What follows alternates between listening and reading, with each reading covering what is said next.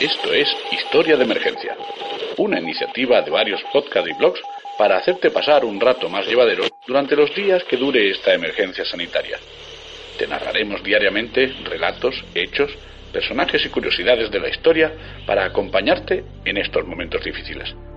Queremos poner nuestro granito de arena para ayudarte a dar lo mejor de ti mismo durante estos tiempos excepcionales. Espero que te guste. Hola amigos, soy Sergio Murata, de Niebla de Guerra, y nos vamos a ir al salvaje oeste para hablaros de un apellido o de un nombre como queráis llamarle muy singular, procedente de Filadelfia. ¿Os suena la palabra Derringer? Efectivamente, esa pequeña pistola que utilizaban los jugadores, que utilizaban a veces las damas, y que en otras ocasiones se llevaba como segunda arma para el caso de ser desarmado, herido, o para poder pegarle ese tiro de gracia a alguien a quien querías jugársela. Vámonos al siglo XIX, vámonos al oeste americano y conozcamos las Derringer, un nombre para la conquista del oeste.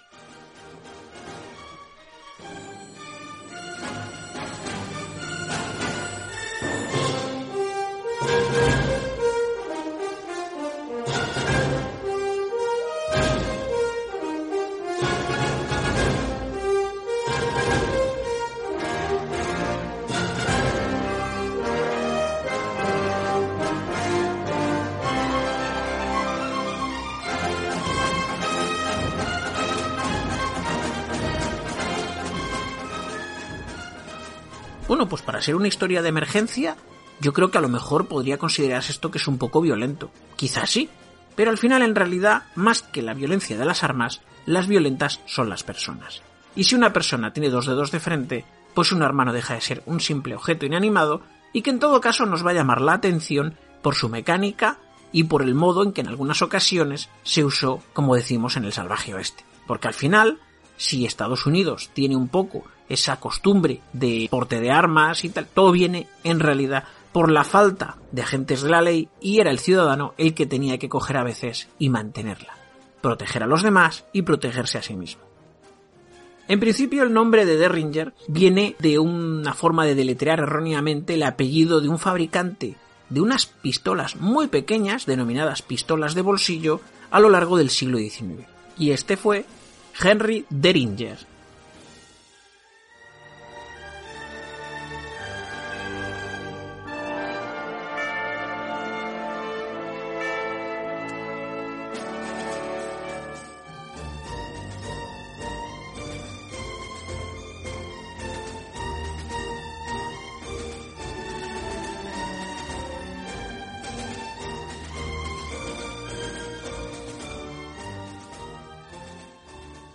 veremos la diferencia entre Derringer y Derringer según el origen donde se fabriquen las armas.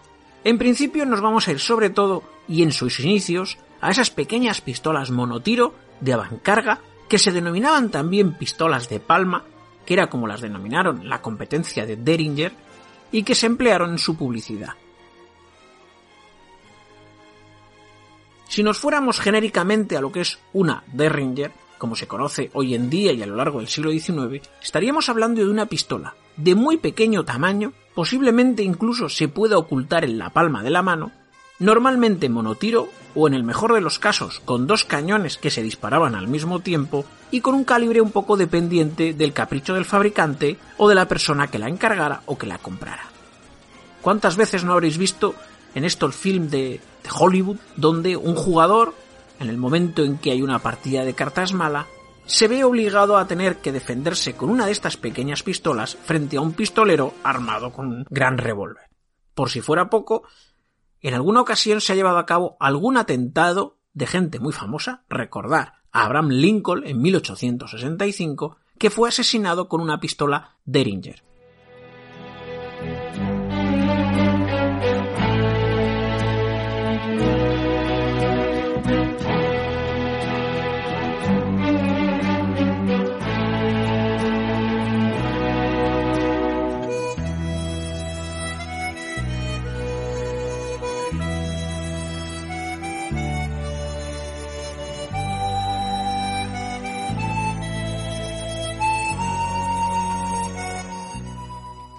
Estas pequeñas armas, a lo largo del tiempo, fueron implementando diferentes mejoras, tanto en sus pólvoras, sistemas, etc., con lo cual se fueron modernizando dentro de esa enorme simplicidad que tienen.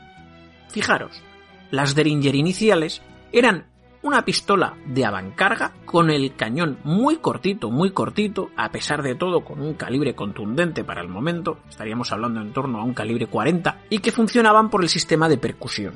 Esto es, un pequeño pistón que se colocaba en el oído y cuando se accionaba el disparador, este martillo cae, golpea ese pistón, el pistón suelta una chispa, enciende la pólvora en el interior del cañón y ahí va ese pedazo de, plomo que puede hacer más o menos daño, dependiendo de la cercanía al objetivo, porque no nos vayamos a equivocar.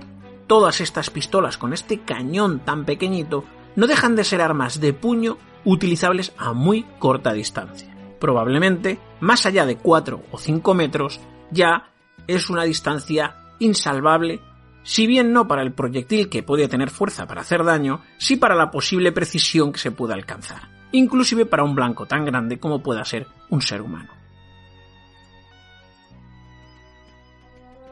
fue una de estas pistolas la que utilizó John Wilkes Booth en el asesinato de Abraham Lincoln en 1865. Gracias a ese porte oculto, este individuo pudo acercarse lo suficiente al palco del presidente de los Estados Unidos, Abraham Lincoln, y hacer fuego desde muy corta distancia, hiriéndolo de muerte en lo que sería para el presidente Lincoln su última aparición pública en el Teatro Ford de Nueva York.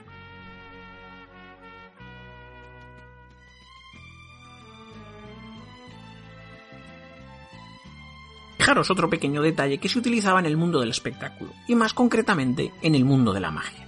Se cogió una de estas pequeñas pistolas, habitualmente de un calibre generoso, a pesar de su corto tamaño. Normalmente, el ayudante del mago la cargaba, es decir, al ser un arma de avancarga tenía que cargarse por la boca. Se introducía la pólvora, se introducía el calepino, que es como se denomina un pequeño trozo de tela que normalmente hace la función de taco, y entre el público se elegía un voluntario que marcaba una bala. Esta pequeña bola de plomo se marcaba adecuadamente y en un momento dado cuando nadie se enteraba y en un hábil juego de manos, se hacía otra copia que era entregada al mago. Este voluntario, ansioso por cargar ese arma, introducía esa pequeña bola de plomo en el cañón de la pistola, pero no se daba cuenta que el calibre era sensiblemente inferior al del propio cañón. De esta manera, cuando el auxiliar del mago hacía primero un ademán en el cual bajaba el arma hasta el suelo, y sobre todo dirigiendo el cañón hacia el mismo, la bola de plomo, la bala, caía por su propio peso a lo largo del cañón hasta el suelo, siendo hábilmente ocultada por el pie del auxiliar del mago. De tal manera que el mago que ya tenía en su mano otra copia de esa bala, se quedaba esperando a que su auxiliar hiciera fuego. Este levantaba la pistola haciendo un gran arco y entre la expectación del público disparaba con su Derringer hacia el mago.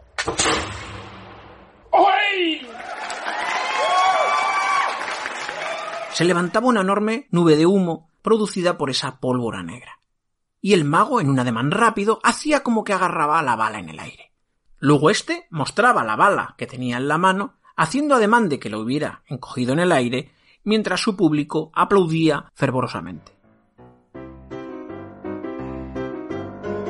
Pues bien, como ya hemos visto, este tipo de pistolas, la Derringer, la de un solo cañón, estuvo siendo muy utilizada hasta más o menos la muerte de Lincoln.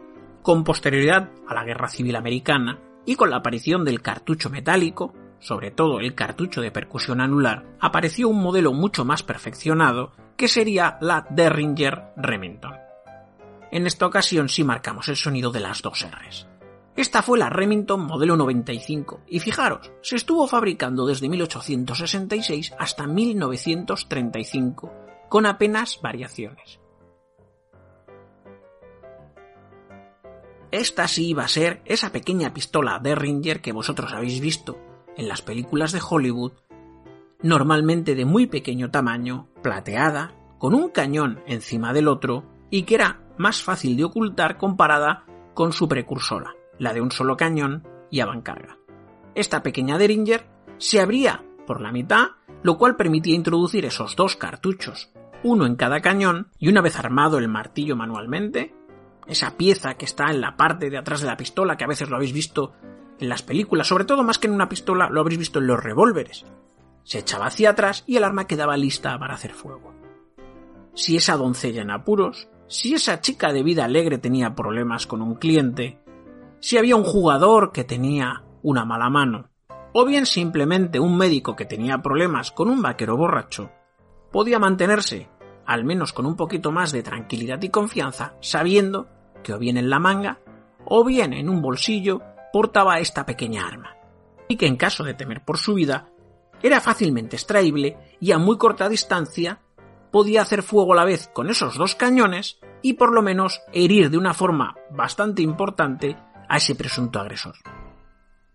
Recordemos, no era un arma para hacer puntería, era un arma para estar situado a apenas 2-3 metros de tu oponente, de tu agresor, y hacer fuego para defenderte. Dependiendo del calibre, que generalmente era pequeño, quizás, quizás no matarás a tu agresor, salvo que esa precisión bastante, podríamos decir floja, se te fuera la mano y le volaras la cabeza. A veces la suerte o la precisión nos juega malas pasadas.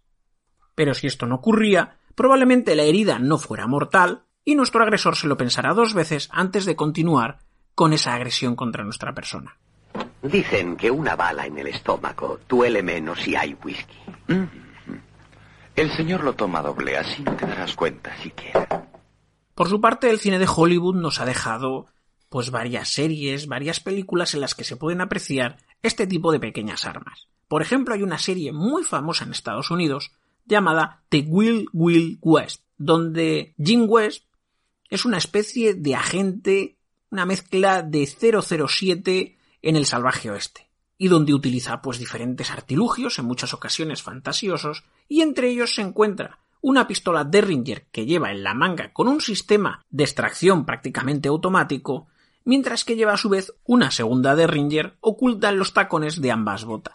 Por supuesto, desmontada y dividida por la mitad. Inclusive en muchas ocasiones muestra una tercera arma de este tipo portada en su chaleco, con lo cual eran un complemento ideal para este agente del salvaje oeste a su habitual revólver de pernera.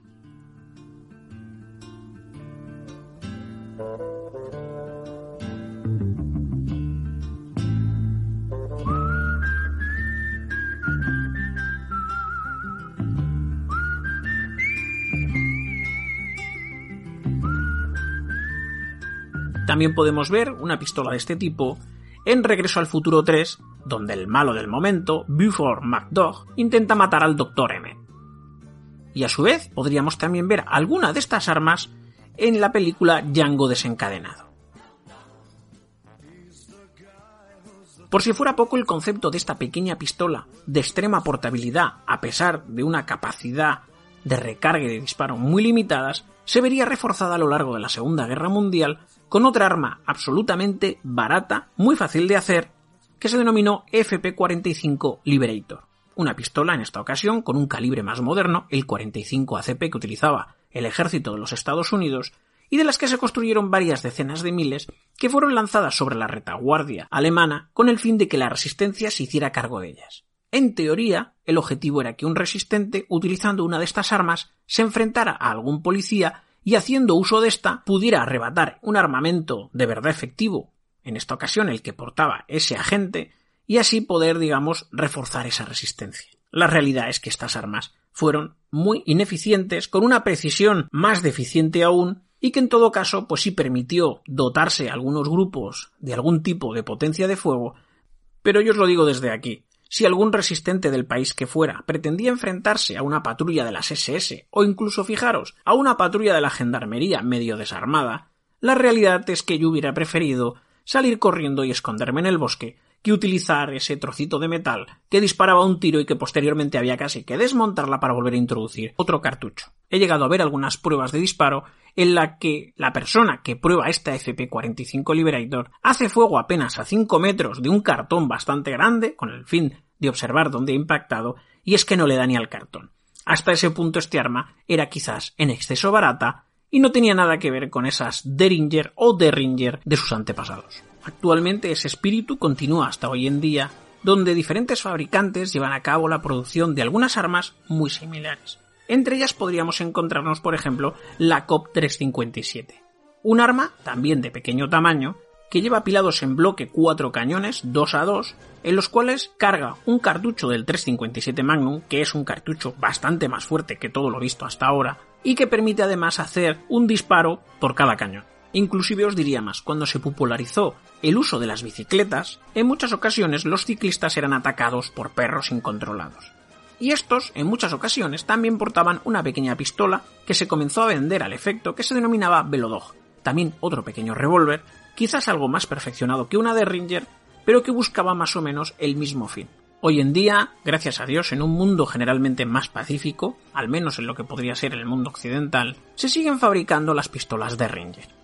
En muchas ocasiones continúan con ese patrón de dos cañones, uno encima del otro, o bien formatos similares y más perfeccionados como esta COP 357, y que en muchas ocasiones suelen ser armas muy decoradas, muy trabajadas verdaderas obras de arte. Y por supuesto de tamaños muy variables. Fijaros, he llegado a ver algunas pistolas de este tipo que llevan hasta un sistema de llavero. Fijaros el tamaño de lo que estamos hablando, muy pequeñito, pero claro. Su propio cartucho, muy probablemente más pequeño incluso que un 22, debe adaptarse a estas pequeñas pistolas, con lo cual el potencial defensivo que tienen se pierde absolutamente por un calibre muy ineficaz. Actualmente para la defensa existen otros sistemas mucho más efectivos, como serían las pistolas eléctricas, los taser o incluso un spray de defensa que te permita cegar a tu enemigo, lo que te permita salir corriendo, escapar o avisar a las fuerzas de seguridad, a la policía, etc. Lo que sí es cierto que estas pequeñas armas de las que se fabricaron varias decenas de miles en diferentes fábricas, talleres y tallercitos, constituyeron un hito armamentístico en la conquista del salvaje oeste. Espero que os haya gustado. Soy Sergio Murata de Niebla de Guerra para Historias de Emergencia y un muy fuerte abrazo.